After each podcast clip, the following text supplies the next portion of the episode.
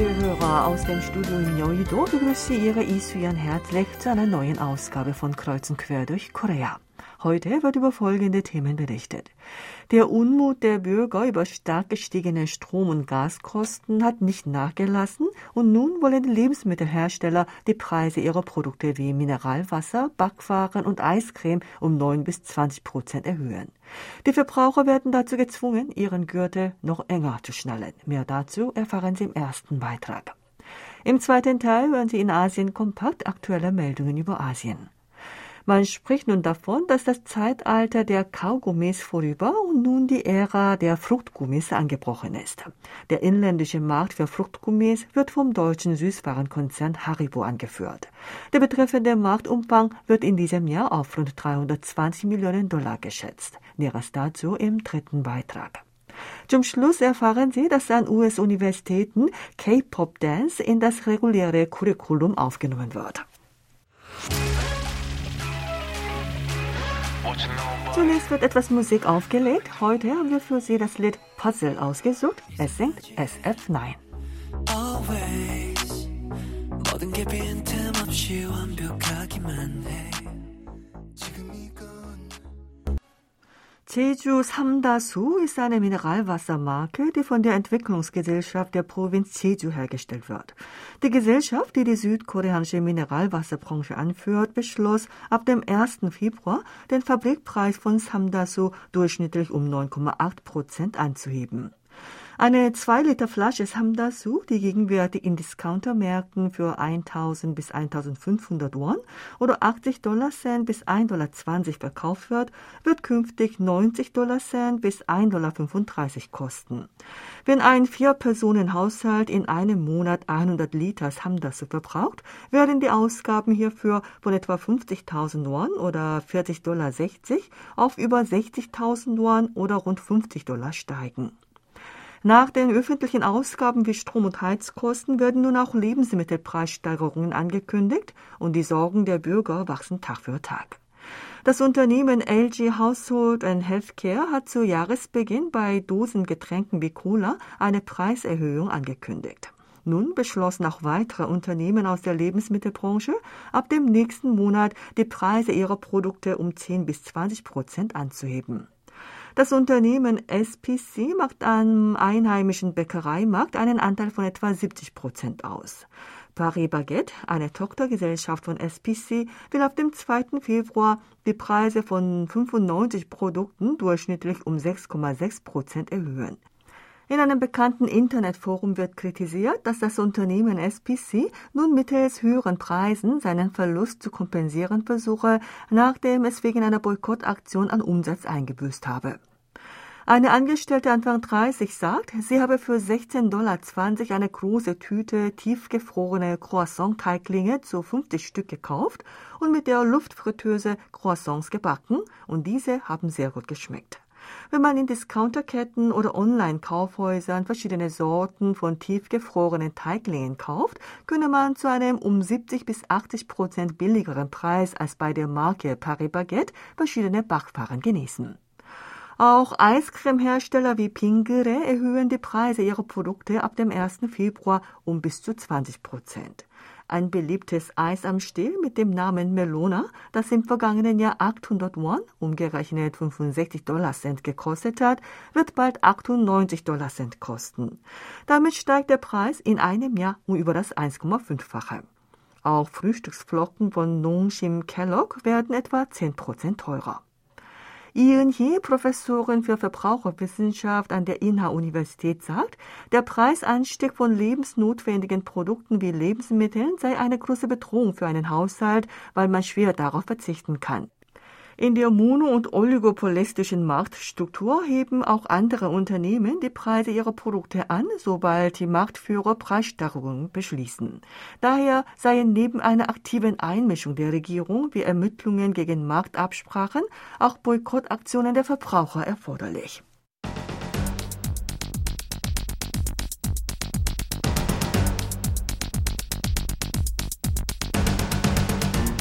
Es geht weiter mit der Dienstagsrubrik Asien Kompakt. Dazu begrüßt Sie auch Sebastian Ratzer.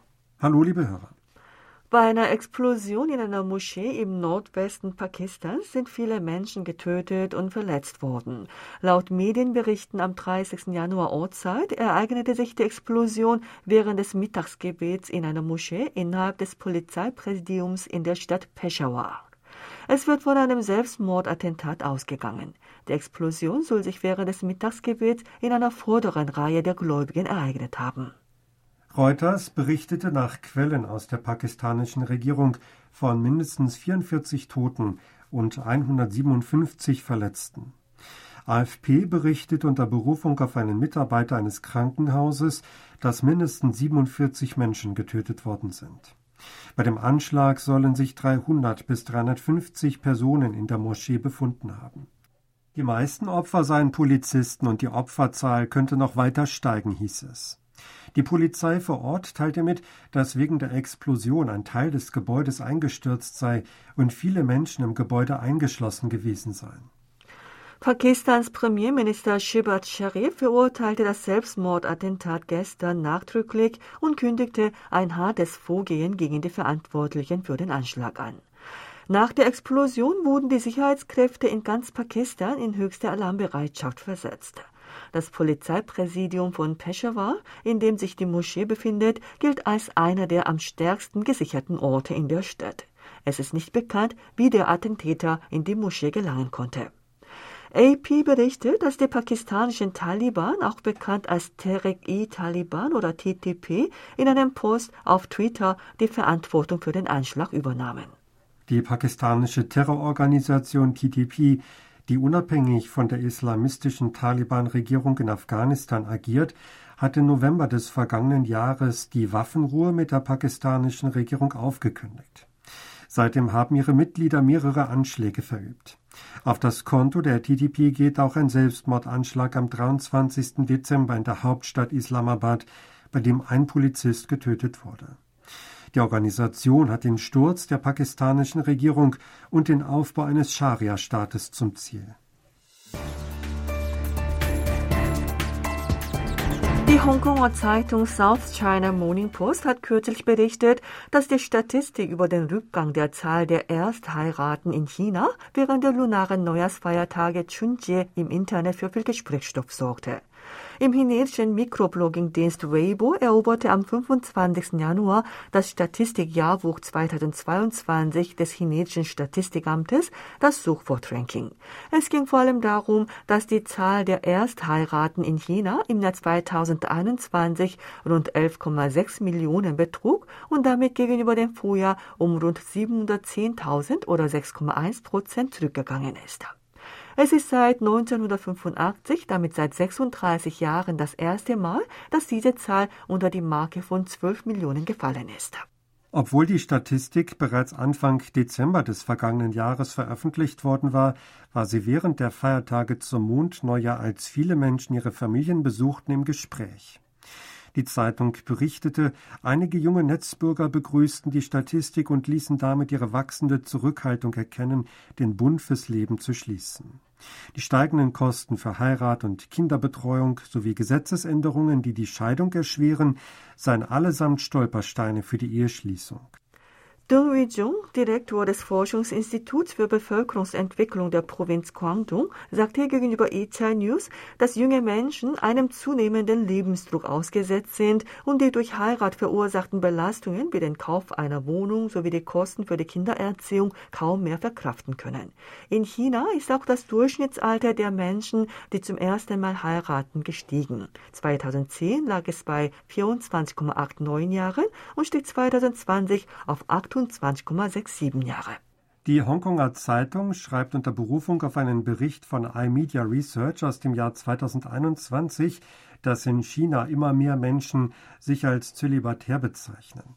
Vier Prozent von 3.900 Ledigen in der Altersgruppe zwischen 20 und 45 Jahren bezeichneten sich als standhafte Zölibatäre und 21 Prozent als weniger entschlossene Zölibatäre. Die meisten der enthaltsamen Menschen waren Frauen über 30 Jahren, die in den führenden Metropolen wie Peking, Shanghai, Guangzhou und Shenzhen leben und ein hohes Bildungs- und Einkommensniveau haben. In dieser Lage ist die chinesische Einwohnerzahl im vergangenen Jahr nach 61 Jahren erstmals zurückgegangen und die Alterung der Bevölkerung schreitet voran.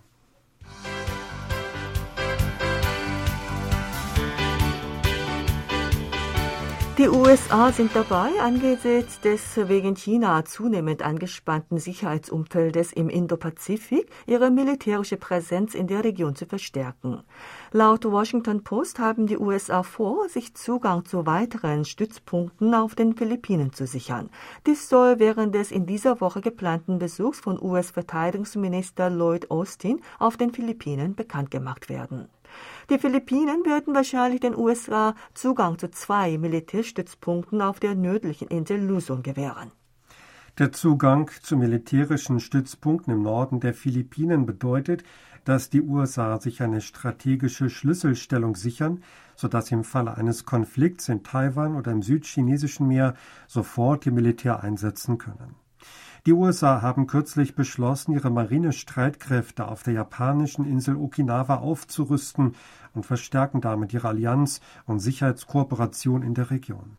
Gregory Polling, Direktor des Südostasien-Programms am Zentrum für strategische und internationale Studien, meinte zum erweiterten Basiszugang auf den Philippinen, es sei nicht nur im Hinblick auf die Vorbereitung für einen Notfall in Taiwan oder im südchinesischen Meer von Bedeutung.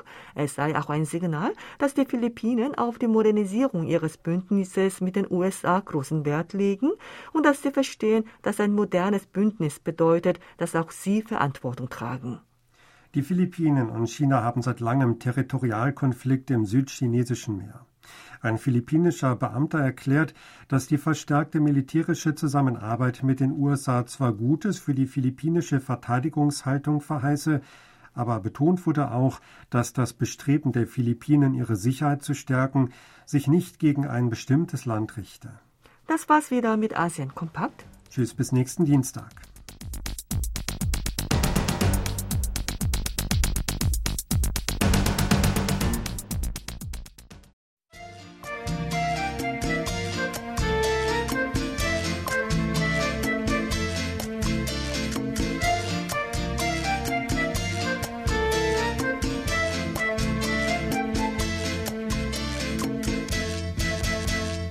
Der Inhaber des Titels Nationalsüßwaren verändert sich. Einst war Kaugummi sehr beliebt und wurde gleich ob Mann oder Frau oder ob alt oder jung von allen Menschen gern konsumiert.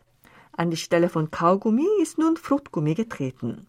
Die Süßwarenbranche führt mit Blick auf den wachsenden Markt neue Fruchtgummimarken ein, bringt einfallsreiche Produkte auf den Markt und zielt damit auf von Schumer genannte Verbraucher ab, die den Hauptkonsumkreis von Fruchtgummis darstellen und im Konsumprozess nach Spaß und Unterhaltung streben. In der Vertriebsbranche herrscht nun die Meinung, dass der Umsatzrückgang bei Kaugummis nicht mehr zu stoppen sei, obwohl Süßwarenhersteller verschiedene Versuche machen, um den Verkaufsrückgang bei Kaugummis, die eine hohe Ertragsrate versprechen, wieder gut zu machen.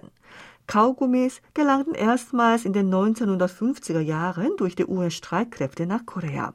Das Unternehmen Hette hat dann 1956 drei Sorten von Kaugummi zum Herstellen von Blasen auf den Markt gebracht. Das waren die ersten einheimisch produzierten Kaugummis und der Hersteller eroberte damit den hiesigen Markt. In der damaligen Zeit mit einem niedrigen Einkommensniveau der Bürger nahm der Kaugummi als Nationalsüßwaren einen festen Platz ein, sodass Süßwarenhersteller ihre Wachstumsgrundlage festigen konnten. Ein richtiger Wettbewerb auf dem Kaugummimarkt fand seit 1967 statt, als der Hersteller Lotte Confectionery gegründet wurde. Das Unternehmen erschloss damals mit der durch Lotte Japan bewährten Kaugummiherstellungstechnologie den einheimischen Markt. Danach brachte auch das Unternehmen Orion Kaugummis mit Fruchtgeschmack auf den Markt, sodass der koreanische Kaugummimarkt von den drei großen Herstellern Hette, Lotte und Orion angeführt wurde. In den 1980er Jahren ging mit dem steigenden Volkseinkommen die Nachfrage nach Kaugummis zurück. Die Kaugummihersteller erlebten aber mit der Jahrtausendwende dank des Sylit-Kaugummibooms eine zweite Blütezeit. Der Umfang des einheimischen Kaugummimarktes, der 1995 bei 150 Milliarden Won lag, stieg drei Jahre nach der Vermarktung von Sylit Kaugummi bis auf 500 Milliarden Won oder rund 407 Millionen Dollar. Mit dem Zeitenwandel verlieren Kaugummis aber wieder an Boden. Der betreffende Marktumfang ist von 321 Milliarden Won im Jahr 2015 im Jahr 2020 auf 254 Milliarden Won geschrumpft. Dies wird unter anderem auf Veränderungen der Trends hinsichtlich des gestiegenen Einkommens und der gestiegenen Ansprüche der Verbraucher und auch darauf zurückgeführt, dass es in der Corona-Zeit unbequem war, mit Mundschutz Kaugummi zu kauen. An die Stelle von Kaugummis auf dem Süßwarenmarkt treten nun Fruchtgummis. Die Vertriebsbranche schenkt der Tatsache Aufmerksamkeit, dass bei Fruchtgummis vielfältige Formen und vielfältige Geschmacksvariationen möglich sind und sie damit auch in sozialen Netzwerken als guter Stoff für verschiedene Contents dienen können. Bei der Convenience Store Kette GS25 ist am Umsatz in der Kategorie Kaugummi, Fruchtgummi und Bonbon der Anteil von Fruchtgummis von 42,9 Prozent im Jahr 2019 im vergangenen Jahr auf 49,5 Prozent gestiegen. Im Gegensatz dazu ist der Anteil von Kaugummis im selben Zeitraum von 20,4 auf 13,1 Prozent geschrumpft. Dementsprechend werden Kaugummis aus der Kassenzone in Convenience Stores immer stärker von Fruchtgummis vertrieben.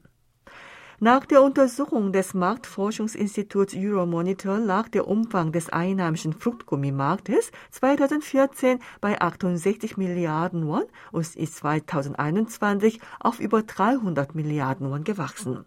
Der Marktführer ist Haribo. Die deutsche Marke ist 2016 nach Korea vorgestoßen und genießt seitdem stets einen Marktanteil von fast 50 Prozent. Im vergangenen Jahr stand hinsichtlich der Umsatzhöhe auf dem koreanischen Fruchtgummimarkt die deutsche Marke Haribo an erster Stelle, gefolgt von Maiju von Crown Confectionery und Jellicious von Lotte Confectionery. Soweit bekannt will Haribo angesichts der explosiven Wachstumstendenz des koreanischen Fruchtgummimarktes eine koreanische Niederlassung, damit die erste in Asien gründen.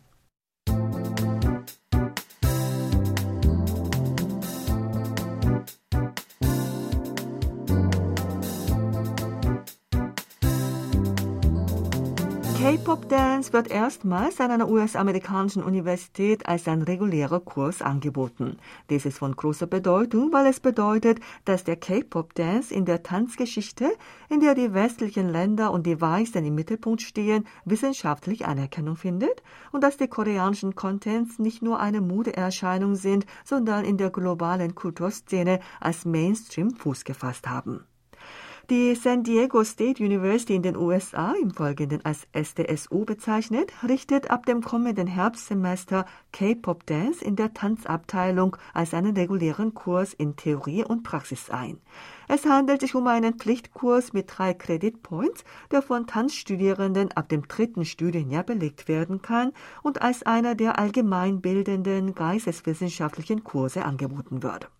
Die SDSU erklärt, das Fach K-Pop Dance sei ein Fach der Allgemeinbildung, das die Diversitätsanforderungen erfüllt und eine der geisteswissenschaftlichen Kursoptionen, die alle Studierenden der SDSU vor ihrem Abschluss pflichtmäßig belegen müssen.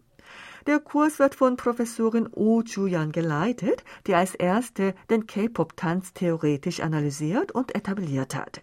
Sie ist die erste ordentliche Professorin für koreanische Tanztheorie in Nordamerika und schrieb 2015 ihre Doktorarbeit über K-Pop-Dance. O sagt, K-Pop-Tanz sei in den USA so populär geworden, dass es gegenwärtig an den meisten Universitäten in den USA Studentenkreise für K-Pop-Tanz gibt und in Mittel- und Oberschulen K-Pop-Tanz als Nachschulprogramm angeboten wird. Wenn K-Pop-Tanz früher als Coverdance und Flashmob von Fangemeinden genossen worden ist, nehme er nun auch im Bildungsbereich als eine Gattung einen bedeutenden Stellenwert ein. Bemerkenswert ist vor allem, dass K-Pop-Tanz nicht nur aus der Perspektive der Entertainment-Industrie, sondern als ein wichtiges Genre zum Verstehen der Tanzgeschichte anerkannt wird. Professorin O sagt, im K-Pop-Tanz seien die Wurzeln so vieler Tänze, darunter moderner Tanz, koreanischer Tanz, Ballett und Voguing enthalten. Die Aufnahme von K-Pop-Tanz in das reguläre Curriculum bedeutet, dass K-Pop-Tanz als ein wesentliches Genre dafür Anerkennung findet, die Tanzgeschichte und den Tanz wissenschaftlich verstehen zu können. Der Kurs basiert auf dem Buch K-Pop Dance Fandoming Yourself on Social Media von Professorin O und befasst sich 16 Wochen lang mit der Geschichte und Entwicklung des K-Pop-Tanzes und Fandoms sowie mit der soziokulturellen bzw. politischen Bedeutung des K-Pop-Tanzes. Die Studierenden erhalten auch Aufgaben wie K-Pop Dance Challenge. Im Juli wird auch in der Summer School der California State University ein K-Pop-Tanzkurs eröffnet. Auch dieser Kurs wird von Professorin O geleitet. Zu diesem zweiwöchigen Kurs vom 10. bis 23. Juli werden renommierte K-Pop-Tanzchoreografen aus Südkorea und den USA eingeladen, sodass die Kursteilnehmer persönlich die K-Pop-Choreografie lernen und am Ende des Semesters damit auftreten. In der Klasse werden sie sich jedoch darauf konzentrieren, sich die Choreografie je nach Liedern der K-Pop-Bands anzueignen, da K-Pop-Tanz eine auf Songs basierende Gattung ist. Dass an globalen Universitäten K-Pop-Dance als Pflichtfach für Tanzstudierende eingeführt wird, hat die wissenschaftliche Bedeutung, dass K-Pop-Tanz auch in der Tanzgeschichte als ein wichtiger Zweig anerkannt worden ist. Insbesondere kann es als ein Beispiel für die Überwindung von Vorurteilen gegenüber der bestehenden Popkultur und Rasse gewertet werden, da westliche und weißzentrierte reine Kunst ihren Geltungsbereich auf den asiatischen Raum ausdehnte. Darüber hinaus ist auch die Erwartung an positive wirtschaftliche Folgen gestiegen, die entstehen können, wenn koreanische Contents in die globale Mainstream-Kultur aufgenommen werden. Wenn durch die Popularisierung von K-Pop-Tanz die Sympathie für Südkorea größer wird, kann die Zahl der Verbrauch von koreanischen Produkten steigen. Laut einem von der Export-Import Bank of Korea im vergangenen April veröffentlichten Bericht steigen die Exporte koreanischer Konsumgüter um 180 Millionen Dollar, wenn die Exporte koreanischer Contents um 100 Millionen Dollar zunehmen. Darüber hinaus werden auch viele wirtschaftliche Auswirkungen erwartet, darunter die Ankurbelung der Produktion einschließlich der Exporte im Wert von 510 Millionen Dollar und die Schaffung von 2892 Arbeitsplätzen. Professorin O sagt, die Besonderheit des K-Pop-Tanzes sei, dass es viele gemeinsame Bewegungen gibt und ein Großteil der Studierenden mit der K-Pop-Choreografie bereits vertraut ist. Im K-Pop-Tanz habe das Nachmachen einen wichtigen Wert und sei auch eine wichtige Unterrichtsmethodik. Diese Merkmale des K-Pop-Dance werden auch im Kurs spürbar sein. Mit